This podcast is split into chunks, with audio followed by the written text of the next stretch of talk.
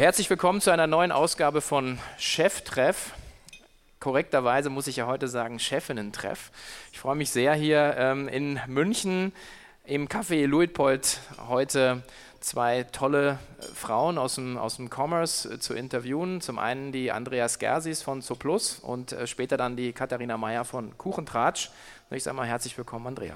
Hallo Sven, vielen Dank für die Einladung. An dieser Stelle ein Hinweis auf den Sponsor der dieswöchigen Cheftreff-Ausgabe. Und zwar ist das die Social Media Masterclass der Agentur One2Social und dessen Geschäftsführer Helge Ruff. Dabei handelt es sich um ein strukturiertes Schulungskonzept, das dir in zehn Videofolgen erklärt, wie du auf Social Media erfolgreich werden kannst, allen voran auf den Kanälen Instagram und Facebook. Es geht um die richtige Strategieentwicklung, um das Erstellen von richtig geilen Content, um das Aufbauen von Reichweite oder einfach auch nur um die Steigerung deines Markenwertes. Und in all diese zehn Folgen sind die, äh, ja, die Erfahrung und die Kompetenz der aus meiner Sicht einer der führenden Agenturen im Social-Media-Bereich eingeflossen und äh, durch das Programm führt der Geschäftsführer Helge Ruf selber. Ich habe es mir angeguckt und reingezogen. Ich finde es wirklich super. Ich kann es nur jedem empfehlen, der in das Thema einsteigen will, beziehungsweise auch tiefer reingehen will und entsprechend erfolgreicher auf den Kanälen werden möchte. Ich schlage vor, direkt mal drauf zu klicken auf die Show Notes oder eben die URL einzugeben www.social-media-masterclass.de und wer sparen möchte, kann dies tun, nämlich mit dem Cheftreff-Gutschein äh, Cheftreff 100 spart ihr 100 Euro, Cheftreff 100, C groß geschrieben und die 100 als Zahl. Also direkt mal ausprobieren, www.social-media-masterclass.de. Herzlich willkommen zu Cheftreff, dem Future Retail Podcast von Sven Ritter. Im Gespräch mit den Machern und Innovatoren der digitalen Handelsszene.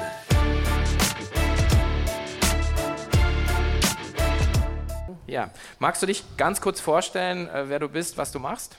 Ja, also ich bin die Andreas Kerses. Erstmal hier guten Morgen in die Runde. Ähm, so, genau, noch eine kleine, kleine Anpassung. Ähm, ich habe 18 Jahre bei Zooplus gearbeitet. Ich denke, Zooplus ist soweit bekannt, ist ein Online-Shop für Haustierbedarf. Ich bin im Jahr 2000 dazugekommen, ähm, bin jetzt ehrlich gesagt gerade dabei, mich dort zu verabschieden. Ähm, war also 18 Jahre dort und meine Tätigkeit endet jetzt gerade. Also insofern, das sind so meine, äh, meine allerletzten Tage als ähm, offizieller äh, Repräsentant der Firma. Ähm, Sven und ich, wir kennen uns schon, schon länger. Wir haben die Station vor Zuplus hatten wir gemeinsam bei Roland Berger. Über ehrlich gesagt, Sven kam ich aus äh, zu Zuplus. Das war damals einfach ein Kontakt. Ähm, ja, und da war ich jetzt 18 Jahre. Zuplus war am Anfang ganz, ganz klein, Mini-Startup und ist jetzt doch eine relativ große Firma geworden. Ja, relativ groß. Ähm, also wir reden in dem Jahr von 1,35 Milliarden Euro. Ähm, du bist dazugekommen ähm, bei also zumindest ähm, in den Vorstand bei 28 Millionen, bist aber 2000 eingestiegen, da waren wir, glaube ich, bei knapp zwei. Genau. Also äh, das ist ja schon, äh, schon eine echt krasse Reise. Also ähm, wenn du darauf zurückblickst, ist das so, reibt man sich da die Augen oder? Ja, also ähm, ich, ich, kam 2000 dazu, da war ja Zuplus noch winzig, also zwei Millionen, wie du sagst. Und ähm, ich wurde 2005 ähm, in den Vorstand berufen. Damals haben wir 28 Millionen gemacht. Das war ja damals schon, wo man dachte, wow, ja, ja. Granate, super. Ähm, wenn ich jetzt natürlich zurückblicke, dann äh, ein völlig anderes Unternehmen. Also es war wirklich äh, ganz andere Art des Arbeitens, ganz andere Bedeutung. Ähm, und Zuplus hat sich einfach exzellent entwickelt in, äh, in der Zwischenzeit. Ähm, so. Und das hat das Unternehmen natürlich sehr, sehr stark verändert. Hm. Meine Dimension, wenn man die mal übersetzt, ähm, das sind jetzt in dem Jahr 30.000 LKWs, ähm, die, die sozusagen hier an Ware bewegt. Also jeden Tag mehr als 100 äh, müssten das sein, glaube ich. Ja, Habe ich richtig gerechnet, ja. Ähm, dann habt ihr im ersten Halbjahr 250 ähm, Millionen Euro an Neukundenumsatz gemacht mit 1,2 Millionen neuen Kunden. Accounts oder Kundenkonten. Also das sind ja auch Dimensionen, die macht ja der Andrea nicht mehr alleine, oder? Äh, nee, natürlich nicht. Also das ist äh, mittlerweile ja auch ein sehr, sehr großes Team, eine große Organisation. Ähm, als ich damals kam, da, da, waren wir gar nicht so wenig, da waren wir schon 40 ja, im Jahr 2000. Ähm, so, und jetzt, jetzt sind es mittlerweile über 600 Mitarbeiter. Ähm, Zuplus hat ähm, Büros äh, an, an acht internationalen Standorten. Ähm, das Team sitzt über ganz Europa verteilt. Das ist natürlich eine ganz andere Organisation. Und das ändert sich natürlich auch dadurch das Aufgabenprofil, ähm, weil das ist was völlig anderes, ob du ein kleines, sagen wir mal, Start-up-likes Team führst mit 20 oder 30 Leuten oder eben dann eine richtig, richtig große Organisation. Mhm. Wie hat sich dann dein, wenn du zurückblickst, deine, deine, dein Aufgabenprofil verändert? Also du warst ja am Anfang, haben wir Business Development, glaube ich, gemacht, dann hast du mehr und mehr Marketingagenten übernommen.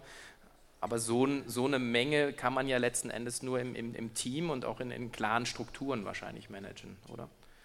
Ähm, natürlich. Also das war ganz am Anfang klar, klassisches Business Development, so als Einstiegsposition und dann eben hin zu einer, einer Sales-Verantwortung.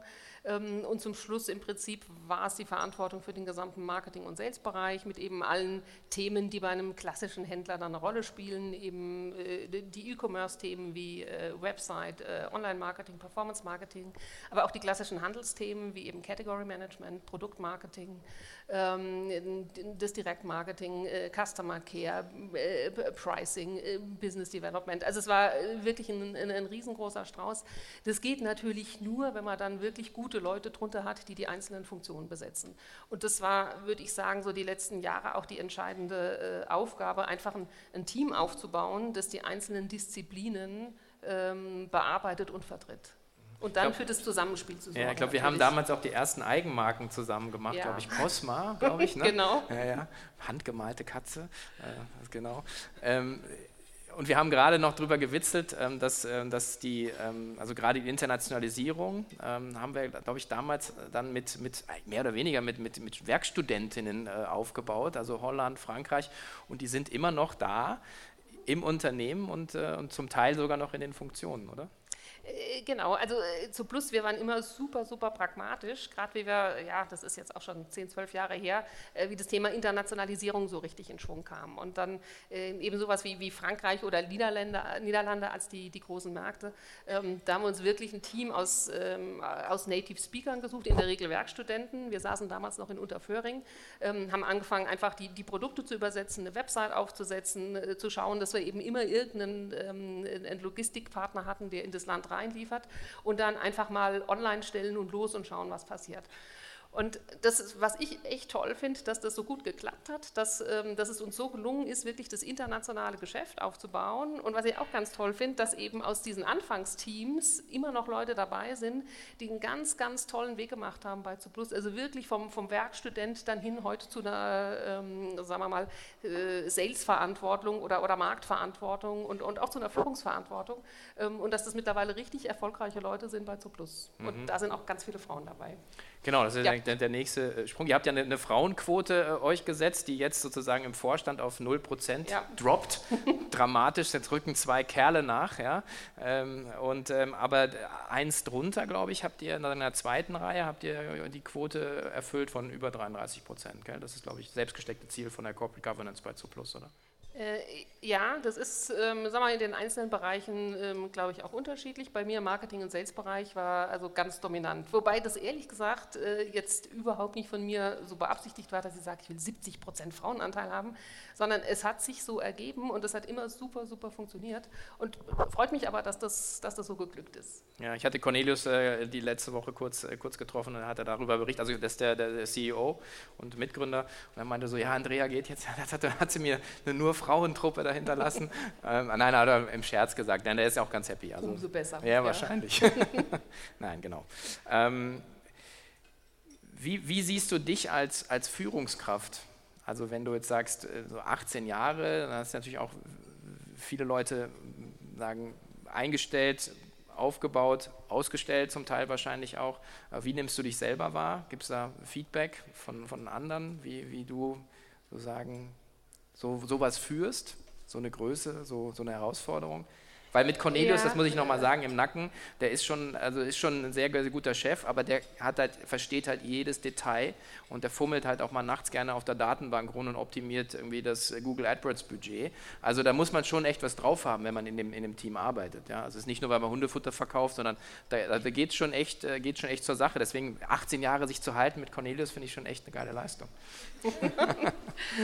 Also äh, klar, die Rolle hat sich, äh, hat sich massiv verändert. Am Anfang ähm, geht es wirklich darum, Dinge anzuschieben, voranzubringen. Da war das ganz, ganz hands-on, operativ, so richtig Start-up-mäßig. Ähm, so. Und ganz klar von einem Unternehmen, das also von 2 auf 1,3 äh, Milliarden geht. Äh, die- die Rolle verändert sich total. Und ähm, äh, das war natürlich eine große Ha- Herausforderung, auch das Thema Führung dann bei Zuplus äh, zu entwickeln. Und da, da war Zuplus wahrscheinlich immer sehr, sehr speziell und an manchen Stellen also ganz stark von bestimmten Persönlichkeiten geprägt, gebe ich dir völlig recht. Ähm, aber letztlich ist es natürlich jetzt genau die, die Herausforderung für das, für das Top-Management, dort eben die Führungsprozesse und die Führungsstrukturen so aufzusetzen, ähm, dass aus den Leuten das Maximale entsteht und dass man eben nicht selbst nachts in der Datenbank irgendwie was macht. Und das, ähm, das ist ein, ein, ein Learning, das jeder hinkriegen muss, absolut. Ja? Und das, ähm, äh, das, das habe auch ich für mich natürlich lernen müssen, das Thema Führung. Ja. Hast du das alles selber gemacht oder, oder hast, hast du da auch externe Hilfe oder ein Coaching oder so in, in Anspruch genommen? Also gibt es da Ja. Nee, also es ist natürlich wie immer ein Mix aus verschiedenen Sachen, die man macht. Das ist eine die persönliche Erfahrung, äh, wo man sieht, was funktioniert, was funktioniert nicht. Ähm, Feedback, das man bekommt von, von Mitarbeitern oder von Kollegen. Ähm, äh, klar, ganz klassisch irgendwelche Seminare, wobei das immer so ein bisschen theoretisch ist, finde ich. Ähm, äh, so, und was dann schon auch geholfen hat, ich habe dann äh, ein paar Jahre mit einem Coach gearbeitet, ähm, was auch nochmal hilfreich ist in der Selbstreflexion, im, im Erkennen von bestimmten Strukturen, Beziehungsgeflechten und wo man seine Rolle auch nochmal anders, äh, also mehr so von außen dann wahrnehmen kann. Ja, ich glaube, äh, sagen jetzt aus der männlichen Perspektive gesprochen, ist das immer so ein, äh, für viele denken das immer ein Zeichen von Schwäche. Ich glaube, Frauen tendieren da sowieso immer dazu, zumindest so wie ich es erlebe, sich viel mehr in Frage zu stellen. Also ist immer dieses, wenn ich dann frage, kommst du auf die Bühne, dann sagt die so, ja, nee, meinst du? Und die hat dann irgendwie äh, neun von zehn Punkten und sagt halt, da mir fehlt der eine. Und der Typ sagt, ja, kein Problem, ich habe zwar nur zwei von zehn, aber ich laber dir eine halbe Stunde die Leute voll. Und das finde ich halt immer ähm, sehr schade. Ähm, auch, äh, und gerade sowas wie Coach, Coacharbeit oder sozusagen sich Selbstreflexion reinzuholen, glaube ich, ist so auch der Reflex eher bei Frauen. Ich weiß nicht, wie du es im Team wahrnimmst. Also bei mir im männlichen Umfeld weicht es so langsam auf, ja, dass die Leute dann auch so sagen, ja, okay, vielleicht komme ich selber nicht weiter und ich frage mal jemanden, aber es ist ja wie beim irgendwie im Auto sitzen und die, die, die nee, ich frage lieber nicht, sondern äh, such's halt selber. Also nimmst du das auch die Unterschiede so wahr, so auch in deinem Team, so die, die Frauen, weiblichen Führungskräfte suchen mehr das Feedback als die männlichen oder ist das ein, mein Klischee? Also es gibt ganz unterschiedliche Reaktionen auf das Thema Coaching. Und ähm, zahlreiche Mitarbeiter bei mir im Bereich haben auch mit einem Coach gearbeitet. Und das war wirklich interessant zu sehen, wie das manche total interessant fanden, unheimlich offen und, und, und, und gut da reingegangen sind, andere sehr, sehr skeptisch ähm, nach dem Motto, oh Gott, bin ich so schlecht, dass ich einen Coach brauche oder, also äh, da, da gibt es ehrlich gesagt ähm, ein sehr, sehr breites ähm, Bild an Erfahrungen. Das ist aber nicht geschlechtsspezifisch, habe ich festgestellt. Okay, Das ist eher typbezogen. Ja. okay, gut. Na, dann kenne ich wahrscheinlich die falschen Männer. Oder ich zu wenig. Ja. Ähm, vielleicht nochmal, ähm, weil wir über Stärke gerade gesprochen haben, ist ja auch immer ein Thema, was, äh, was jetzt mal fachlich äh, zu Plus immer begleitet hat, äh, war ja, ähm, also selbst mit den 28 Millionen äh, war man ja noch relativ klein. Und ähm, die, ähm, die Frage, die ja dann immer, ähm, zumindest mir in den Anfängen mitleidig gestellt wurde, so, ja, machst du das denn immer noch? Und dann sagst du, ja, wir machen jetzt so 20 Millionen, dann sind schon die ersten Leute, die gesagt, okay, das ist ja ein serious business. Die andere Sicht war dann immer, ähm, okay, ja, ist ja klar, dass das klappt, weil äh, das Tier muss ja fressen, logisch kaufen die bei Zooplus ein. So, das ist so ein bisschen die, die zwei Extreme. Das andere ist so gequillter Mist, das andere ist, ja, ja, logisch, ist die simpelste Idee überhaupt.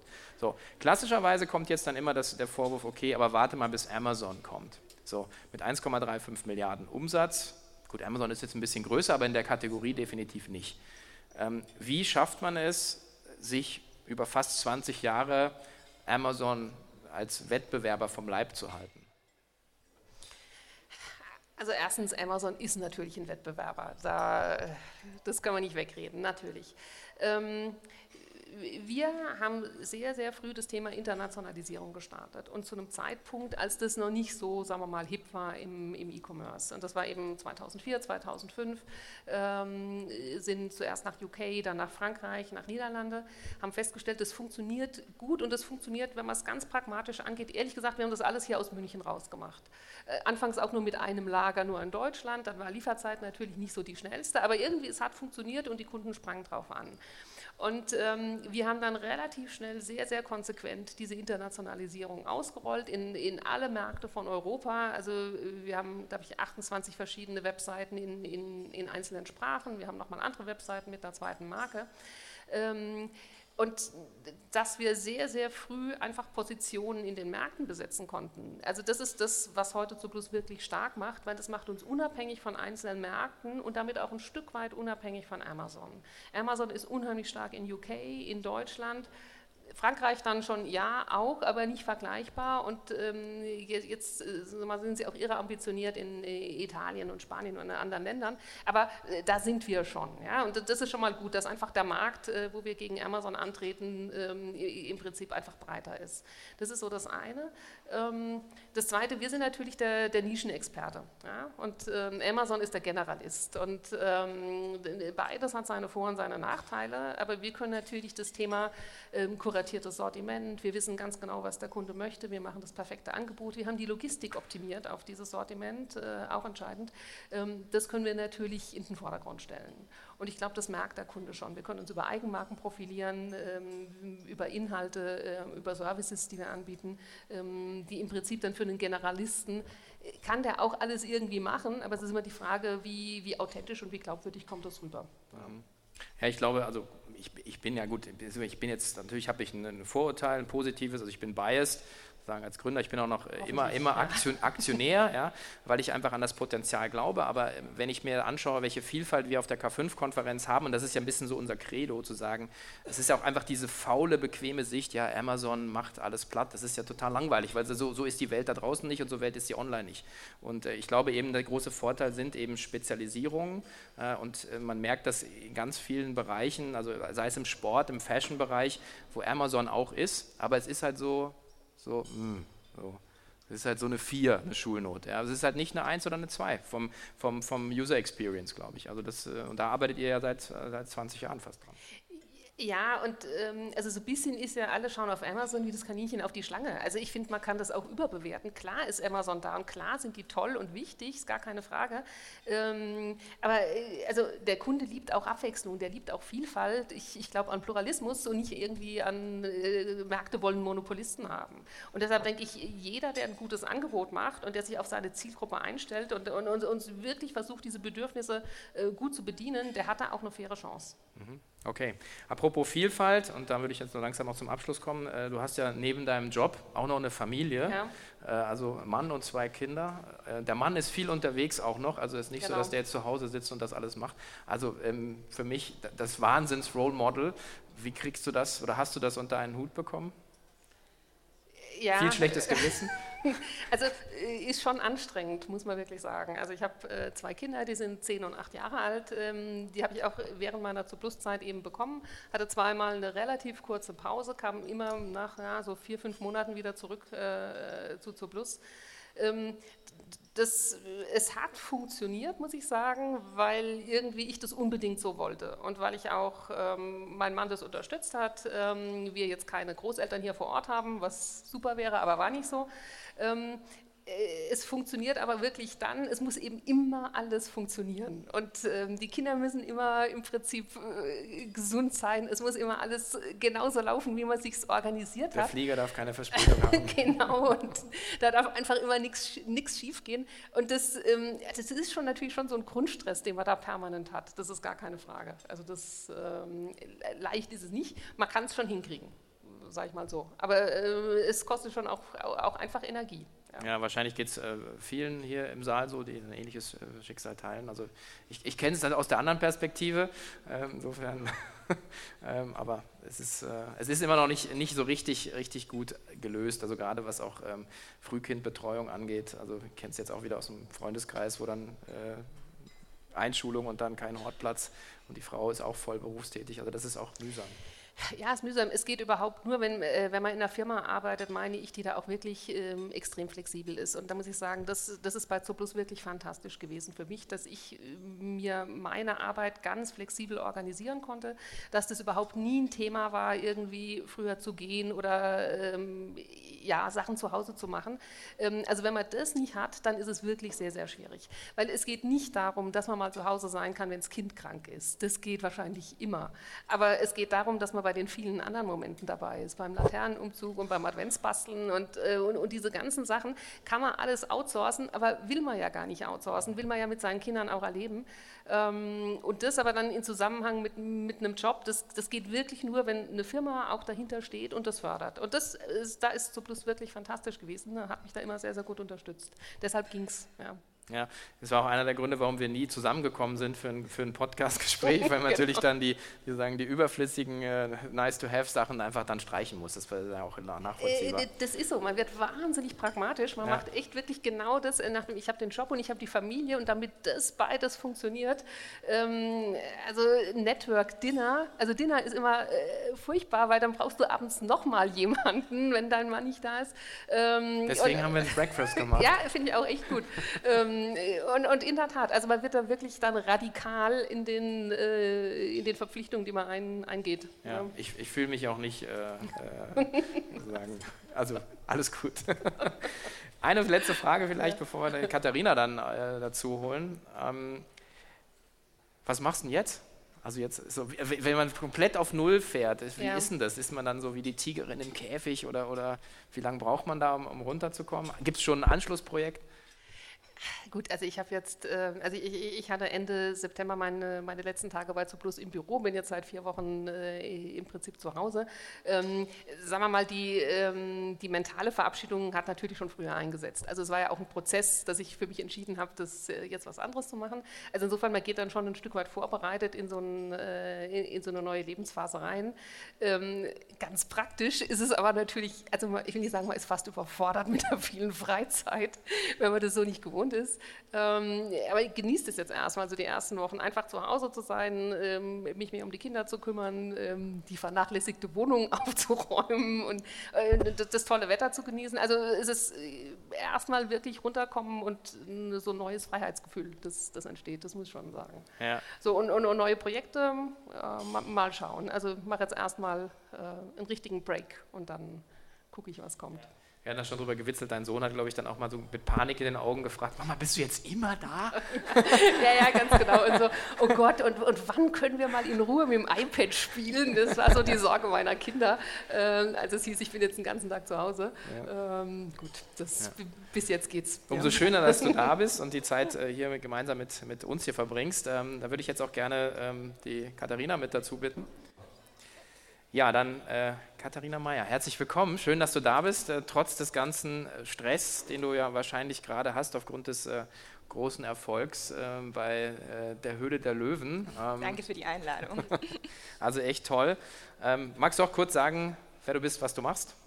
Ja, also ich bin Katharina, Gründerin von Kuchentratsch. Äh, Kuchentratsch ist eine Backstube in München, in der über 35 Omas und Opas gemeinsam Kuchen backen. Den Kuchen verkaufen wir und verschicken ihn auch deutschlandweit mit der Post. Genau, und dann gibt es noch ein, äh, ein oder zwei oder drei Lieferopas, die sozusagen hier auch noch ausliefern in München, glaube ich. Das finde ich so super charmant. ähm, jetzt hast du in einem Interview gesagt, ähm, dass du gar nicht so gründungsaffin warst am Anfang. Also du hast äh, dich viel umgeschaut und irgendwann hast du festgestellt, okay, irgendwie doch in Richtung eigene Gründung. War der Gründungswunsch dann doch da oder war konkret äh, die Idee das Ausschlaggebende? Ähm, ich habe damals äh, BWL studiert und äh, mit dem Schwerpunkt Entwicklungszusammenarbeit. Das heißt, ich wollte eigentlich Richtung ja, dritte Weltländer gehen, ähm, wie kann ich dort unterstützen, Gesellschaft voranbringen und habe in dem Studium dann eben festgestellt, dass ja, viele Strukturen dort und Wirkung gar nicht so erzielt wird, wie ich mir das vorstelle. Ähm, auf der anderen Seite hatte ich das Gefühl, in so klassische Organisationsstrukturen passe ich gar nicht rein und ähm, hatte mich während dem Studium eben auch mit diesen gesellschaftlichen Themen auseinandergesetzt und dann gesagt, ja, ich probiere es einfach mal selber und ähm, habe dann Kuchentratsch gegründet. Okay. Und die, der, soziale Missstand da war also eigentlich hast du mal gesagt, du wolltest dann den Kuchen deiner Oma äh, sozusagen jeden Tag bekommen. Ja? Dahinter, das ist jetzt so die nette Story, aber dahinter steht ja auch ein konkreter sozialer Missstand, den, den, du, den du gesehen hast. Mhm. Genau, das eine, warum ich eben auf Kuchentratsch gekommen ist, dass ich bei meiner Oma immer Kuchen bekommen habe und ich bin dann eben fürs Studium auch weggegangen und habe mir die Frage gestellt, warum kann ich den guten Kuchen nicht auch kaufen? Und auf der anderen Seite habe ich mich eben mit gesellschaftlichen Themen auseinandergesetzt, hatte erst in die Ferne geblickt und irgendwie festgestellt, dass aber vor der eigenen Haustür auch total viele Thematiken bestehen. Und das eine war, dass ich ähm, gesehen habe, dass es für ältere Menschen schwierig ist, neue Kontakte zu knüpfen, raus aus dem Job, niemand Neues mehr. Ähm, ja, fürs Altenheim ist man noch zu jung, äh, zu alt, ähm, wie auch immer sich die dann sehen. Und dementsprechend ähm, war das für mich eine Möglichkeit im Kopf zu sagen, ja, zum Kuchenbacken, das ist was, was die total lange schon macht, mit einer Leidenschaft zusammenbringen. Man überspringt diesen Smalltalk, spricht gleich, wie man das Ei aufschlägt, etc. Und die Kombi äh, fand ich total schön und äh, habe mir gedacht, ich probiere es einfach mal aus. Okay, und wie fängt man dann an? Das ist ja immer so die Frage, wahrscheinlich auch in dem Raum hier. Äh, viele äh, Frauen, die sagen, ja, ich bin im Job, aber ich habe eine Idee. Äh, wann gibt es so einen Zeitpunkt, äh, wo man merkt, okay, jetzt, jetzt muss ich springen, jetzt muss ich es ausprobieren? Gibt es sowas, weil du sagst, du, du fährst über, mit dem Fahrrad durch die Wiese und sagst, jetzt mache ich es? Ähm, tatsächlich gar nicht so sehr. Ähm, ich habe irgendwie das Gefühl gehabt, was bei mir total gut funktioniert hat. Ich habe einfach mal mit kleinen Schritten angefangen und ich habe nebenbei als Werkstudentin gearbeitet, um mein Geld zu verdienen und überlegt, was ist so der nächste kleine Schritt, um weiter voranzukommen und konnte das total gut parallel machen. Und nach einem Dreivierteljahr da ist der Moment gekommen, wo ich das Gefühl hatte, jetzt muss ich mich entscheiden, weil wenn ich nicht 100 Prozent dort reingebe, dann kommt auch kein gutes Ergebnis bei raus.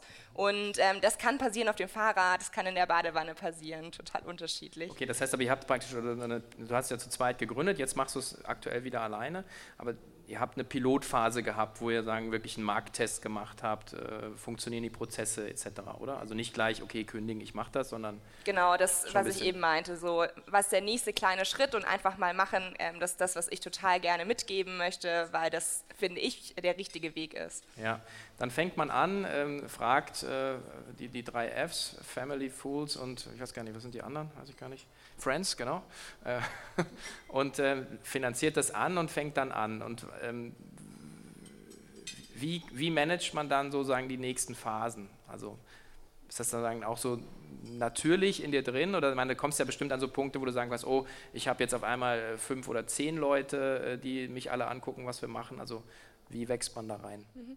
Ähm, am Anfang war für mich die größte Herausforderung tatsächlich Freunde und Familie. Jeder hat mich angeschaut und meinte so, Hä? Oma, Kuchen, was denkst du dir jetzt hat?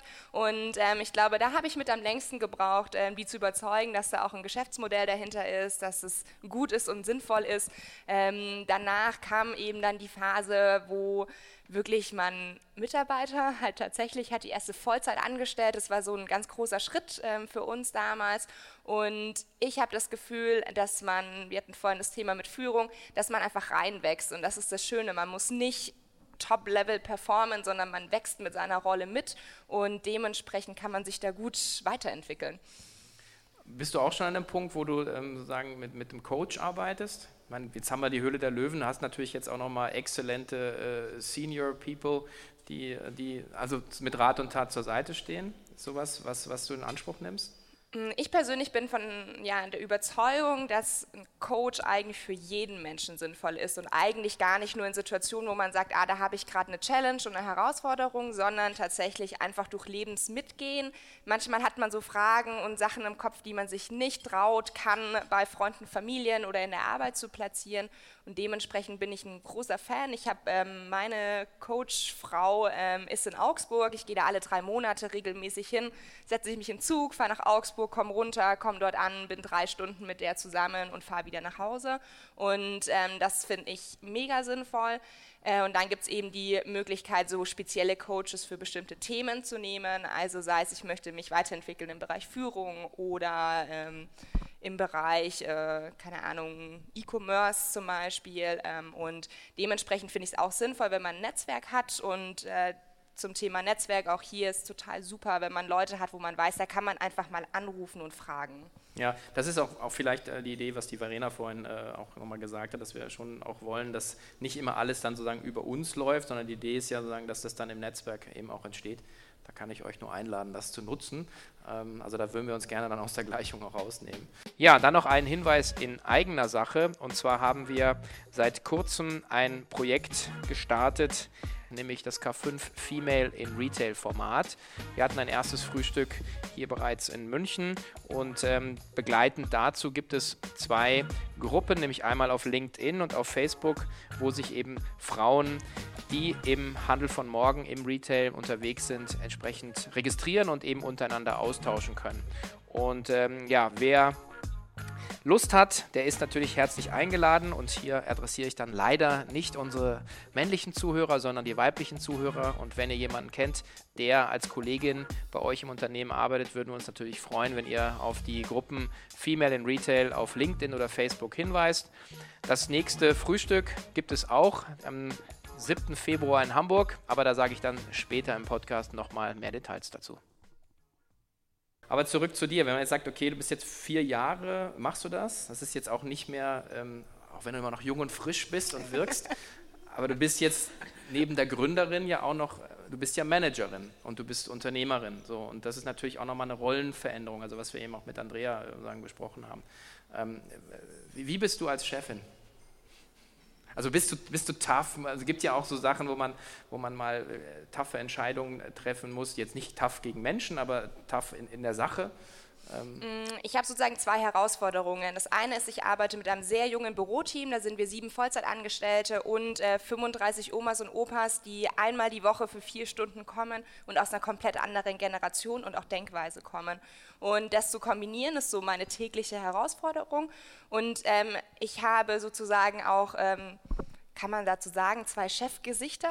Also es ist eine andere Art und Weise zu führen mit Menschen, die zwischen 65 und 88 sind und äh, Leuten, die zwischen ja, 25 und 37 sind. Ähm, und wie ich führe, ich, ähm, ich bin ein großer Fan, Verantwortung abzugeben. Äh, ich lasse meine Leute, vor allem im Büro, sehr viel selber laufen. Das Bedürfnis von älteren Menschen ist gar nicht so selber laufen, sondern die haben gerne vorgegeben A, B und äh, das machen wir jetzt. Halt. Ähm, und ich würde sagen, dass für mich ähm, persönlich total wichtig ist, dass sich alle wohlfühlen. Also ich achte total viel auf ähm, persönliche Bedürfnisse. Ähm, tatsächlich habe ich noch niemanden im Team, der schon ein Kind hat. Ähm, das ist so der nächste Schritt auf jeden Fall, aber ähm, bei uns ist es kein Problem, irgendwie zu sagen, hey, äh, mir geht es nicht gut oder Themen wie zum Beispiel, oh, ich habe meine Tage, ich habe einfach keinen guten Tag heute, ist völlig okay, ähm, bleib daheim, und komm am nächsten Tag wieder. Ist mir persönlich total wichtig ähm, und wir haben zum Beispiel unbegrenzten Urlaub und dementsprechend habe ich das Gefühl, dass eine total schöne Kultur entsteht, wo jeder füreinander da ist und weiß, dass er auf seine Bedürfnisse achten kann, aber auch auf die Bedürfnisse von jemand anderen. Mhm. Naja, es ist ja im Prinzip auch irgendwie ein ergebnisbezogenes Arbeiten, glaube ich, oder? Das ist nicht die Sache, wo, wo man die Leistung erbringt, sondern man sich aufeinander verlässt, dass das äh, sagen geschieht. Ähm, ich, ich, kann, also meine Erfahrung, wir sind ja beide bei EO, also der Entrepreneurs Organization, du bist im Accelerator-Programm, glaube ich. Genau, ich bin schon bei den, bei den Grown-Ups, ja, ich bin auch schon ein bisschen länger dabei. Ähm, und ähm, da ist meine Erfahrung eben wirklich, also es gibt keine besseren Kolleginnen als, als, als junge Mütter, weil die sind einfach so unfassbar effizient. Ja. Also die, äh, die sind einfach so unglaublich gut selbst organisiert. Äh, und wenn man dann noch sagen, man hat schon man, äh, Erfahrung und Vertrauen miteinander und weiß, was die Leistungsbereitschaft ist, dann, also mir ist das völlig egal, wo die Leistung erbracht wird. Ich weiß, sie wird halt erbracht und wenn es dann abends um 10 ist, wenn dann die Kinder im Bett sind. Also das ist sozusagen, ähm, also da machst du wahrscheinlich dann eh intuitiv alles richtig. Ähm, Nochmal zurück zu ähm, Höhle der Löwen. Was bringt denn so ein Deal neben Geld und PR wahrscheinlich gerade Wahnsinn. Ja. Also ich bin ja total froh, weil wir haben ja davor darüber gesprochen, also vor der Ausstrahlung auf der Business Presence haben wir uns getroffen äh, und da habe mich sehr gefreut, dass dann sagt, okay, wow, ein Superstar hier am Tisch. Ähm, aber was macht das mit dir, wenn man sozusagen so ein Maschmeyer oder, oder eine Wörl, ähm, wo man dann Zugang hat, auch zu deren Netzwerk? Oder ist das alles nur nach außen? Ähm, nee, tatsächlich ist es äh, eine total spannende Erfahrung. Ähm, was mich am meisten freut bei äh, der Geschichte ist, dass wir bei Höhle der Löwen sozusagen als Sozialunternehmen ähm, auch eine Investition bekommen haben und wir wollen mit dem, was wir machen, ja zeigen, dass wir gesellschaftliche Herausforderungen auch mit einem wirtschaftlichen Modell angehen können. Und ähm, dementsprechend finde ich es total schön, dass Leute, die eigentlich nur klassisch investieren, ähm, uns da unterstützen. Und ähm, tatsächlich sind die auch beide total nahbar. Ähm, ich sehe die regelmäßig, ähm, wir tauschen uns aus. Die haben beide ein tolles Team, die sozusagen uns Gründer dann betreuen. Und da würde ich sagen, es ist einfach eine spannende Phase und total schön, die Möglichkeit zu haben und es mitzuerleben. Mhm. Jetzt, genau, ver ver verkennt man ja wahrscheinlich, also Sozialunternehmen heißt ja trotzdem profitorientiert zu arbeiten. Also es ist eben nicht ein, eine gemeinnützige, also man sagt, eine Stiftung, wo man sagt, oder ein Verein, sondern ihr, du versuchst sozusagen wirtschaftlich zu arbeiten, hast ja auch den Background, aber sozusagen ein soziales Problem mit praktisch dem BWL-Instrumentarium zu lösen, oder? Mm, und äh, wie gesagt, ich habe ähm, das Gefühl, dass jeder Mensch ähm, an der Gesellschaft positiv mitgestalten kann, wenn er möchte. Und es muss eben kein Verein und keine Stiftung sein, sondern es kann in jedem klassischen Unternehmen passieren. Und sei es einfach nur, dass man auf die Person neben links und rechts aufpasst und schaut, wie geht's dir, kann ich was für die tun, ähm, bin ich da für die, wenn es mal ein Problem gibt. Und dann kann man diesen Wirkungskreis eben einfach immer weiter ein bisschen größer machen und schauen, wie divers stellt man sein Team auf, was für Projekte nimmt man an, was für Utensilien hat man, mit denen man arbeitet. Und ich glaube, da kann eigentlich jeder was machen und wir wollen zeigen, dass das auch geht und man nicht immer sagen kann, nein, wir haben nicht genügend Geld dafür oder nee, ähm, Profit ist das, was wichtig ist, weil ich glaube, dass unsere Gesellschaft das Wichtigste ist und wir haben die Möglichkeit, vor allem als Gründer, die auch mitzugestalten. Ne?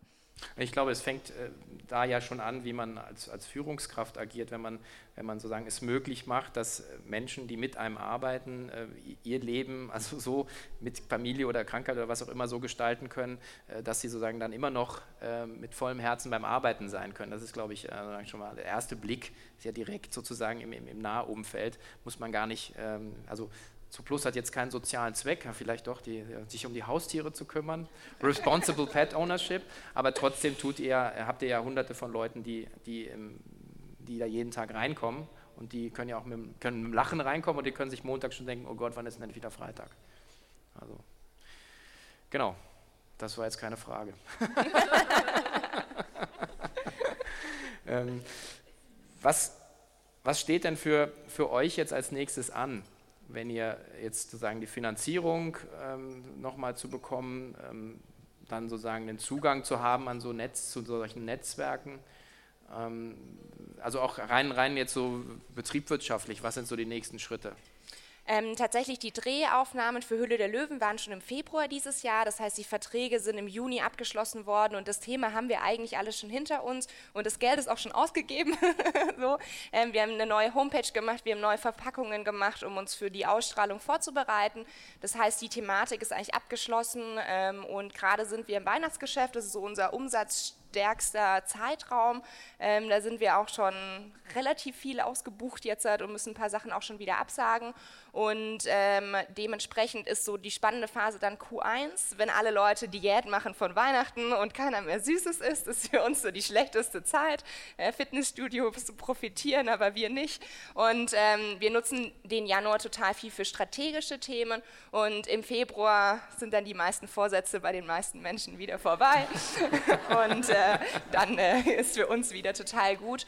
Und ähm, was für uns letzten Endes ansteht, ist, ähm, den deutschlandweiten Kuchenversand eben weiter auszubauen. So E-Commerce ist so unser Bereich, wo wir ähm, im Kuchenbereich Nummer eins sein wollen. Und auf der anderen Seite ist natürlich unser Konzept auch prädestiniert dafür, vielleicht in andere Länder zu gehen, ähm, dort äh, genauso ähm, Omas und Opas zu integrieren, ähm, guten Kuchen dort mit zu vertreiben. Und dementsprechend werden wir da ein, zwei Pilotphasen nächstes Jahr machen und uns auch mal in das Feld der Internationalisierung einfach reintauchen. Genau, da habt, habt ihr jetzt einen direkten Kontakt. Die Andrea hat viel Zeit. Ja.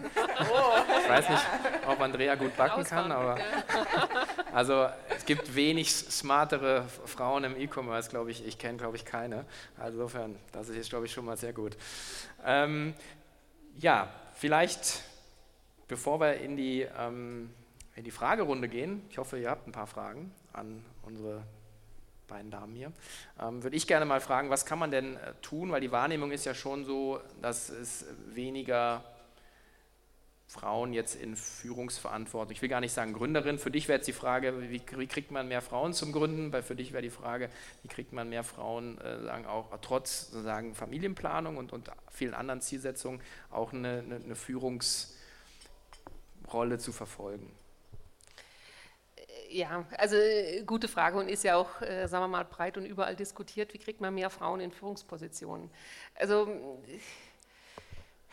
so, so ganz am Anfang dachte ich immer, hm, wenn es darum geht, Frauenquote, dachte ich immer, das finde ich eigentlich nicht den richtigen Ansatz, weil das ist ja, als ob wir irgendeine Randgruppe sind ähm, äh, und es muss irgendwie eine Quote geben, dass diese Gruppe am Arbeitsleben in bestimmten Positionen teilnehmen darf. Ähm, Mittlerweile muss ich aber sagen, habe ich fast den Eindruck, es ist doch ein sinnvolles Instrument, auch wenn es jetzt so ein bisschen sperrig ist und eigentlich anders, als man es gerne möchte, weil ich sehe einfach, dass das Thema sonst nicht wirklich vorankommt. Und ähm, da hinkt Deutschland auch speziell hinterher, aus hm, die diversen Gründen wahrscheinlich. Ähm, aber mittlerweile, glaube ich, ist es wirklich wichtig, dass man dieses Thema einfach anschiebt, dass es eine Frauenquote gibt in Aufsichtsräten, in, in Managementpositionen. Äh, ähm, das ist das eine. Viel wichtiger ist es aber wirklich, dass man den Frauen äh, gerade wenn sie dann Familie haben, auch die Möglichkeiten gibt, beides zu vereinen. Und es geht wirklich nur durch Flexibilität. Ähm, da ist meine ganz große Hoffnung, dass einfach das Thema ähm, Digitalisierung und wie sich dadurch auch Arbeit und Arbeitsprozesse verändern, dass das helfen kann. Weil das ist einfach nicht mal notwendig, dass man alles vom Büro aus macht, ähm, da gibt es jetzt einfach technisch andere Möglichkeiten. Ähm, und, und da merke ich, das dauert aber, bis so ein Unternehmen das auch, ähm, auch zulässt. Und, und, und selbst so Plus, wir, wir sind da wirklich super, super flexibel und alles und, und, und supporten Frauen.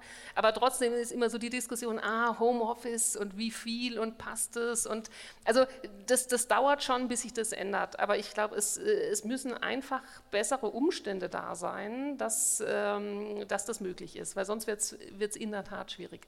Also man darf nicht naiv sein und denken, das, das klappt, das kann man einfach so, also im Prinzip die Frauen müssen das nur wollen. Also man muss es schon wirklich aktiv supporten von, von Unternehmerseite, meine ich. Ja, vielleicht meine Ergänzung auch. Also in, in diversen Aufsichtsgremien ähm, wird das halt dann auch immer diskutiert, weil es halt Corporate Governance ist und dann hat man es zumindest also formal auf der Agenda. Ja, und dann muss man sich halt äh, also dann sitzen meistens nur Typen, also ist so, ja, und dann muss man halt, äh, hier dieses Thema, aber dann du hast es halt im Kopf und, musst, und es ist sozusagen, es wird protokolliert, es wird dokumentiert und du musst dich damit beschäftigen. Und dann irgendwann kommst du in so einen Groove und sagst, okay, ja, man, das kann auch nicht sein, dass man jetzt irgendwie äh, keine Frau für einen Vorstand findet. Das, also, ist, ist, das glaube ich auch nicht, ja. Das ist im Prinzip dann wollen. Aber es ist schon so ein bisschen so der, der, der, der sanfte Fingerzeig, ja, der dann halt einfach äh, sozusagen das, das, diese Tür aufmacht. Und dann ist es aber eben natürlich, muss man danach handeln, glaube ich. Mein technisch ist es ja auch so ein bisschen auch noch mühsam. Ne? Man sagt halt irgendwie Homeoffice, also wir haben das auch. Ich kenne das auch. Es gibt auch ein zu viel an Homeoffice, weil die Leute verlieren dann Kontakt. Das ist auch wieder nicht gut.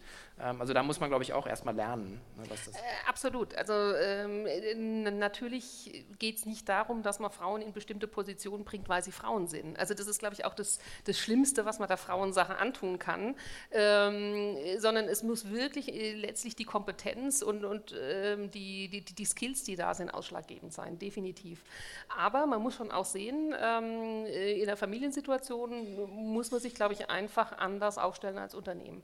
Und ähm, was ich sehe bei Zoplus in den letzten Jahren, es sind auch irre viele Männer, die in Elternzeit gehen. Ja? Also das, ähm, das ist ja nicht nur ein reines Frauenthema, sondern ist es eher ein Familienthema, meine ich. Ja? Und, das, und wenn man möchte, dass eben Leute, die Familie haben, im Prinzip die leistungsfähig sind, dass die in tollen Jobs sind, sind, dann muss ein Unternehmen da einfach flexibel sein. Und das gilt dann aber an dieser Stelle auch für beide Geschlechter. Ja. Und klar, es ist immer umständlich und immer denkt man erst, oh, jetzt geht da in Elternzeit, da musst du mir doch was fertig programmieren.